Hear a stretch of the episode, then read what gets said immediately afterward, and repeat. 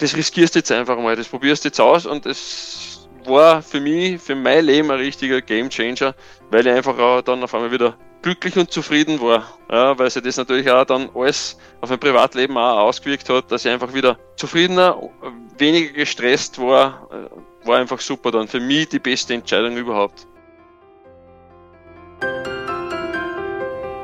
Sie stehen vor Herausforderungen in Arbeits- und Lebensfragen? Dann sind Sie bei uns hier genau richtig. Wir sind B7 Arbeit und Leben. Wir beraten, begleiten, beschäftigen Menschen in schwierigen Lebenslagen und das ist unser Mutmacher zum Hören.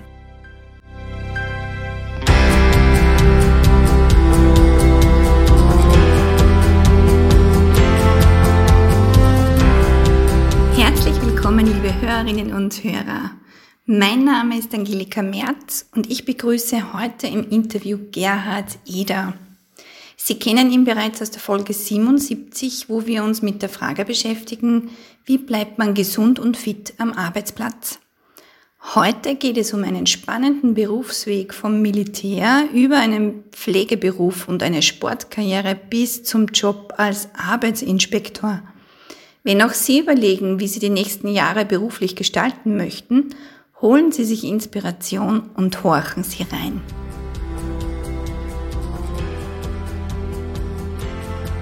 Dann darf ich dich recht herzlich begrüßen zum Podcast im Mutmacher zum Hören. Gerhard Eder, herzlich willkommen.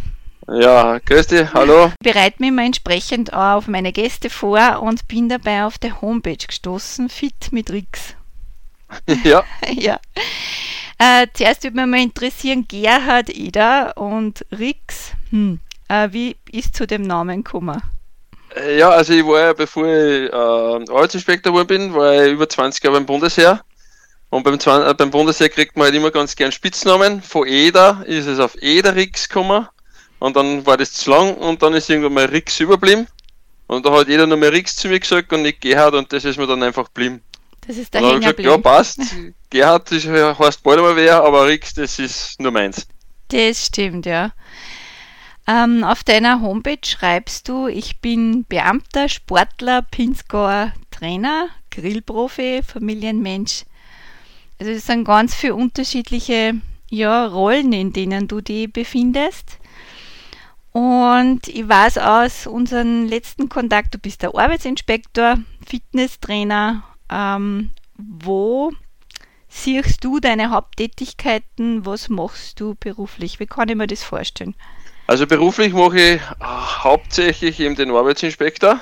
Ja, mhm. Das ist mein 40-Stunden-Job oder 40 Stunden plus, je nachdem, mhm. wie man es sagen möchte. Und daneben her mache ich eben auch noch äh, das als Trainer. Ja, also ich mache für meine Athleten, schreibe Trainingspläne, mache Leistungsdiagnostiken, aber auch Laufstilanalysen, solche Geschichten. Ich bin eher nicht der Personal Trainer, also ich bin nicht der, der was mit den Leuten jetzt eins zu eins turnt, ja, das nicht aber sonst mehr die, die sportliche Entwicklung meiner Athleten. Ja. Und natürlich auch Familienmensch ist klar, war ich schon immer, werde ich immer bleiben. Ich habe jetzt einen Sohn mit fast zwei Jahren. Und was halt auch noch meine Leidenschaft ist, von dem ganz abgesehen, ist äh, Barbecue. Also Grillen, eher Smoken, Barbecue in diese Richtung. Das taugt mir irrsinnig gut, da verwende ich auch ganz viel Zeit dafür äh, fragen sich dann immer viele Leute, wie viel Zeit bleibt denn bei dir über oder, oder hat dein Tag mehr als 24 Stunden? Nein, auch mein Tag hat nicht mehr als 24 Stunden. Aber ich schlafe nicht so viel, das hilft einmal ganz gut. Und außerdem versuche ich halt immer die Zeit, die ich habe, am besten äh, zu verwenden. Mhm. Ja, also nicht, nicht recht viel sinnlos vom Fernseher sitzen, nicht Handy spielen, das, da gewinnt man einen Haufen Zeit, man darf es gar nicht meinen. Ja, das glaube ich da gleich. Nur das mit dem Schlaf möchte ich gleich einmal hinterfragen. Hat das nicht auch Auswirkungen auf den Leistungssport? Ah, na, also man darf es jetzt nicht so tragisch sehen. Also sechs Stunden schlafe ich schon, aber ich war immer, immer schon so, seitdem ich zurückdenken kann, habe ich jetzt nicht wirklich viel geschlafen. Also das war immer so sechs, sieben Stunden. Wenn ich mal recht miert bin, können es einmal acht Stunden werden, aber das ist so meine Uhr. Das, das passt für mich gut, ja. Mhm. Das heißt, du, du nutzt die Zeit außerhalb vom, vom Schlafen und vom Bett einfach anders. Du liegst vorher nicht schon stundenlang vor dem Fernseher auf der Couch, sondern machst andere Dinge. Genau, kommt natürlich auch vor, aber meistens mache ich halt eben andere Dinge, dass ich halt irgendwas recherchiere, irgendwas lese in diese Richtung. Ja. Mhm. Du hast einige sportliche Höhepunkte, habe ich mir da, da lesen. Also du warst im, im X-Cross Run, äh, warst du am dritten Platz. Ja, sehr viel mit Laufen, wenn ich da jetzt äh, auf meine Listen da her schaue. Magst du ein bisschen was dazu erzählen? Wie bist du in den Leistungssport gekommen? Du hast vorher das Militär schon erwähnt. Wie ist das her geworden? Ja. Ähm, nein, angefangen hat das Ganze eigentlich in meiner HTL-Zeit. Ja, da hat dann unser Turnlehrer hat, äh, Leute gesucht für die Crosslauf-Schulmeisterschaften äh, und dann eben auch die Bezirksmeisterschaften. Da hat er mich genommen. Und da bin ich recht geschwind draufgekommen, dass ich ein Talent zum Laufen habe. Ja, bin sicher nicht der beste Läufer, aber bin, bin sehr gut und das hat dann eigentlich hingehauen. Bin dann aus, aus Jugendlicher lang gelaufen dann einmal eine Zeit lang nicht. Da war dann nur im, im Vordergrund die Matura zum Schaffen und ein bisschen die Freuden des Lebens zu genießen. Und sobald ich wieder zum, zum Bundesheer gekommen bin, habe ich dann wieder angefangen, äh, eben mit viel Sport.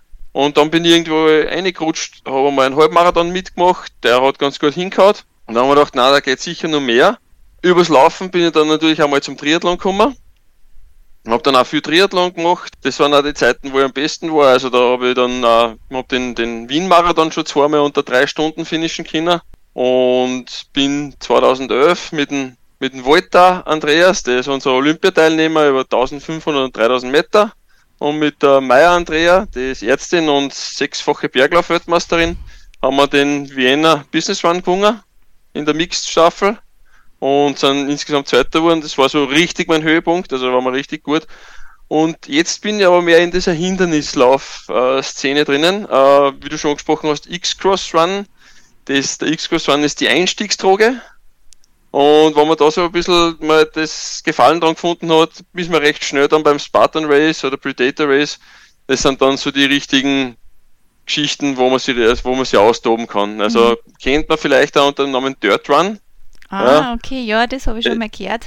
Es ist viel Gatsch, es sind viele Hindernisse und ja, man muss ein bisschen beißen, dass man durchkommt. Einfach ist es nicht, aber es ist lästig. Es ist lässig, ja. Es, also ich habe mir das online schon mal angeschaut, was das ist. Es schaut durchaus fordernd aus und man muss gar schmecken, ja, oder es darf man zumindest nicht stören. Du hast noch weitere berufliche Stationen hinter dir. Ich habe gesehen, du hast Krankenpflegediplom auch gemacht. Ja. Wie passt es in dein Berufsleben ein? Wie ist da dazu gekommen?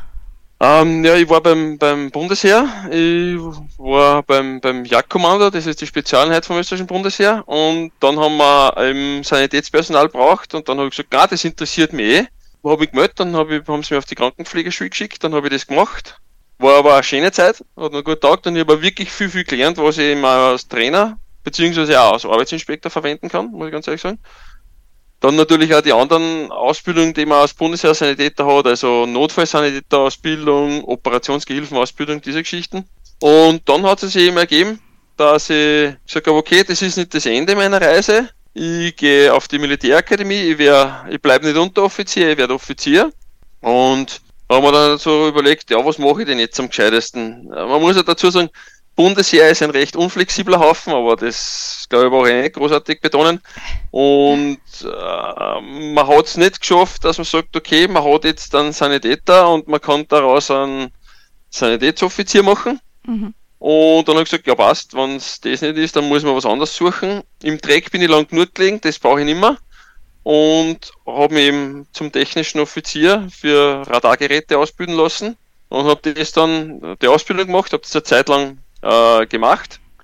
Das Problem war nur, dass ich eigentlich jetzt in Wien wohne und das war in Salzburg. Hab dann irgendwie schauen müssen, dass ich wieder nach Wien zurückkomme. Und dann bin ich ins, ins Heeres Sportzentrum gekommen und habe dort die Ausbildung für die Trainer und Instruktoren übergehabt. Also das auch da dann so richtig das angefangen mit dem Sport und auch die Idee selber als Trainer dann wirklich zu arbeiten und, und, und anderen Leuten was in der Richtung beizubringen. Und das hat mich halt dann auch nicht mehr loslassen. Da habe ich gesagt, okay, passt, das macht mir wirklich Freude. Es ist Nebenberuf, was für mich gut ist, weil ich möchte nicht davon leben müssen. Da müsste ich wahrscheinlich viel zu viele Abstriche machen, dann macht es auch nicht mehr so viel Spaß. Aber so nebenher passt das gut für mich. Mhm. Das heißt, die Leidenschaft, die du eigentlich als Jugendlicher verfolgt hast, hat dich dann im Laufe der Militärkarriere wieder eingeholt und da wieder, äh, hat da wieder Platz gekriegt. Ja, genau, also das war dann die, die, die mehr oder weniger die erste Liebe von dem her, die hat mich dann wieder erwischt und dann äh, hat er gesagt, ja, da bleibe ich, das, das macht Spaß, ja. Wie lange warst du beim Militär? Ähm, insgesamt 21 Jahre. Okay. Bei dir traue ich mir das jetzt einfach sagen, du schaust noch nicht so alt aus, als was du da jetzt gerade an Stationen erzählst. Das, das, ist, das ist lieb, weil müsste die jetzt normalerweise auf was zum Trinken einladen, aber nein, ich bin auch schon 46, also so jung bin ich dann auch wieder nicht mehr. Das ist durchaus eine, eine total interessante Laufbahn. Wie bist du dann zum Arbeitsinspektor geworden? Wie kann ich mir das vorstellen? Weil in meiner Fantasie, in meiner Vorstellung ganz was anderes wieder und gleichzeitig, wenn man vielleicht genauer hinschaut, gar nicht so weit weg. Weil du ja, also verbindest also das ja das auch ein bisschen mit ähm, Ergonomie und fit bleiben am Arbeitsplatz. Aber erzähl mal, wie bist du zu dem dann gekommen? Ja, also ähm, ein ehemaliger Unteroffizier von mir, der hat dann äh, 2012 zum Arbeitsinspektorat gewechselt und der war begeistert davon. Und irgendwann einmal, je weiter, dass ich im Rang aufgestiegen bin und, und eine andere Funktion gekriegt habe, war es eher weniger das Bundesheer, wo ich hingehen wollte, und mehr Schreibtischjob. Und ich bin dann schon recht unglücklich gewesen und es hat mir einfach nicht taugt. Und äh, meine Arbeitstage sind, muss ich als Arbeitsinspektor sagen, unerlaubt lang gewesen, von dem her und bin schon relativ nahe an einem Burnout gewesen und dann hat eben der, der Kollege gesagt, du, wie schaut's aus? Wir da suchen in Wien, da suchen einen Arbeitsinspektor, magst du nicht bewerben? Und durch das, dass ich technischer Offizier war, beim Radar vor allem, also bei den großen Radargeräten, war halt Arbeitssicherheit immer schon ein großes Thema. Ich bin ja damals beim Bundesheer zur Sicherheitsvertrauensperson ausgebildet worden. Und eben auch, wenn man unser Radargerät, das war zwar mobil mit äh, 40 LKWs, war es mobil, ja, äh, wenn wir das aufgebaut haben, war halt Arbeitssicherheit auch immer ein massives Thema. Und dann habe ich gesagt, na, schauen wir mal an und äh, es interessiert mich eigentlich schon. Hab dann einmal gefragt, na, wie, wie kann ich mir das vorstellen, was wird da alles gemacht? Und er hat gesagt, ja, er hat mir es ein bisschen erklärt, hat dann gesagt, naja, liest die halt einmal ein ins Arbeitsinspektionsgesetz und vielleicht ins Arbeitnehmerinnenschutzgesetz. Das habe ich gemacht und dann habe ich mir gedacht, ja, das klingt interessant und habe mich beworben und bin dann genommen worden. Und das hat mir eigentlich immer recht gut taugt, weil als Arbeitsinspektor hast du halt eine relativ direkte Rückmeldung. Du kannst Leute richtig helfen. Ja, aber wenn am Anfang oft hast, ah, die Arbeitsinspektor, nein, ich habe jetzt überhaupt keine Zeit, brauche ich jetzt gar nicht, ja. Das sind dann die Leute, die da hinten auch nur dreiviertel Stunden lang eine Lebensgeschichte erzählen und bessern, wenn du früher gehst, ja. Aber du kannst Leute helfen und du, du hast ein relativ direktes Feedback, dass du wirklich was gemacht hast, was anderen auch was bringt. Mhm. Und das ist einfach, einfach schön das ist ja das, wo ich sage, das ist ja beim, beim Trainerjob richtig schön, dass ich halt was mache mit den Leuten und du kriegst dann eh innerhalb ein paar Wochen dann das Feedback, hat das jetzt gewirkt oder nicht und da haue ich mir auch irrsinnig rein, weil es gibt ja natürlich leichte Fälle, die, die trainierst, ich sage jetzt nicht Standardgeschichte, aber da geht es halt auch das Programm, was bei den meisten äh, wirksam ist und es gibt Leute, da probierst das erste, dann das zweite, dann das dritte und dann denkst du, was hilft denn jetzt? Dann probieren wir es halt mal unkonventionell und dann hilft es auf einmal, dann werden die Leute besser. Ja. Also dieses Feedback und dieses Gefühl, dass ich andere was, für was andere was Gutes da habe, also das ist das, was mir halt taugt hat auch beim Arbeitsinspektor und was mir halt auch antreibt von dem her, dass ich halt ständig versuche, mich weiterzuentwickeln und ständige Fortbildungen mache. Ja, man hört, da steckt dieselbe Leidenschaft drin wie beim Sport. Ja, also, schon, ja. Alleine, wenn ich die da jetzt sehe vor mir auf der Kamera, würdest du sagen, dass diese fast Burnout-Geschichte, hast du das genannt, dass das so ein beruflicher Wendepunkt war? Ja, definitiv. Definitiv.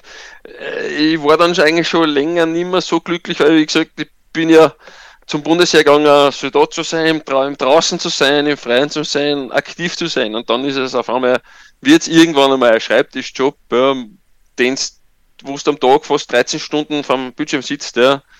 Und da habe ich eigentlich innerlich schon angeschlossen gehabt. Aber ich war einfach nicht, nicht mutig, weiß nicht, wie man sagen soll, aber als Beamter ist halt auch kündigen kannst nicht. Arbeitslose kriegst du jetzt musst du schauen, was du tust sonst. Und das war halt dann genau das, wo ich gesagt habe, passt. Eine Versetzung vom einen Ministerium ins andere, das ist immer eine gute Geschichte.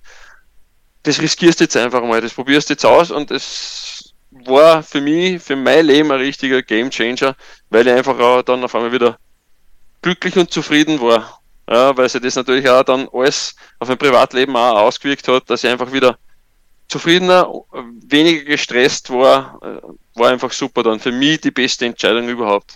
Ähm, hast du eine Idee, wie die Reise weitergegangen? Das ist eine gute Frage. Also es gibt da schon noch so ein Ziel, das ich ganz gern machen darf, aber ich weiß nicht, wo ich es realisieren kann und wie. Ähm, Physiotherapie interessiert mich irrsinnig. Ja. Ist aber natürlich äh, berufsbegleitend sehr schwierig zu studieren.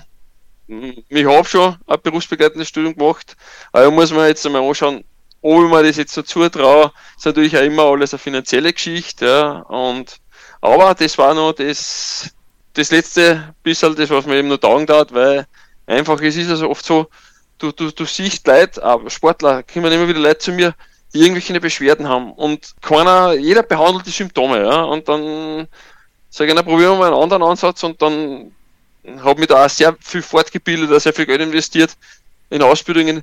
Wie kann ich äh, erkennen, wo kommt das Leiden jetzt her, wo kommt der Schmerz her? Weil dort, wo es weh tut, kommt es meistens nicht her.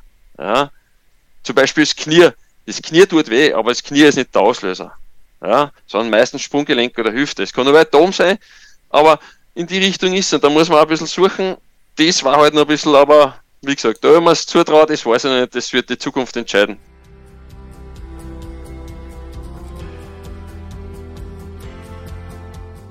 Liebe Hörerinnen und Hörer, vor den Mutmacherworten von Gerhard verabschiede ich mich schon mal bei Ihnen mit folgenden Überlegungen. Wie geht es Ihnen mit Ihrer Zufriedenheit im Beruf? Fragen Sie sich, was ist Ihre Leidenschaft? Und erinnern Sie sich vielleicht auch an Ihre Jugendzeit. Was wollten Sie mal werden? Und wie können Sie das, was Ihnen gefällt, mehr in Ihr Leben holen? Am besten sogar in Ihrem Beruf. Vielen Dank an Gerhard Eder. Mein Name ist Angelika Merz. Schön, dass Sie dabei waren und vergessen Sie nicht, seien Sie mutig und bis zum nächsten Mal überlegt euch, was, was ist eigentlich das, was ihr machen wollt. Jetzt nicht, dass ich sage, okay, ich möchte jetzt Tischler werden, also, aber was möchtest du machen? Äh, möchtest du Leute helfen oder möchtest du irgendwas mit, mit, mit, mit irgendwelchen Materialien arbeiten, ja, in diese Richtung. Wirklich, weil den Beruf, den wir ergriffen haben, ja, soll es jetzt 20er her sein, ist oft nicht mehr das, was wir jetzt wollen, ja, wie du es richtig sagst. Wo, da muss man sich halt wirklich sagen, was ist jetzt meine Leidenschaft? Und dann sollte man sich überlegen, so, äh, das, wenn ich weiß, das ist meine Leidenschaft, was gab es da für Berufe? Ja, und dann halt einfach sagen, ich werde in dem Beruf, wo ich bin, nicht mehr glücklich. Es wird die Abwärtsspirale, wird immer nur Ärger bergab gehen. Ja? Ich muss den Absprung schaffen und einfach trauen. Einfach trauen, selbst wenn es ganz was anderes ist. Und wenn man wieder mehr oder weniger tut, nicht ganz von null, aber relativ frisch anfängt und wieder Ausbildung machen muss. Ausbildung, äh, erstens wissen wir, dass lebenslanges Lernen super ist gegen Alzheimer ja, und Demenz. Und zweitens, wenn ihr dann wieder eure Freiheit habt, dann verändert sich ja das ganze Leben wieder. Ja, dann habt ihr dann andere Sachen wieder frei. Das, das, Privatleben, die Freizeit ist viel, viel besser, es ist viel leichter zum Genießen, ja. Und dann kommt man eben wieder in einen richtig schönen Rhythmus rein. Also ich sage einfach nur, zuerst einmal schauen, wo soll die Reise oder wo könnte die Reise hingehen, wo soll es hingehen und dann einfach trauen und sagen, das mache ich jetzt.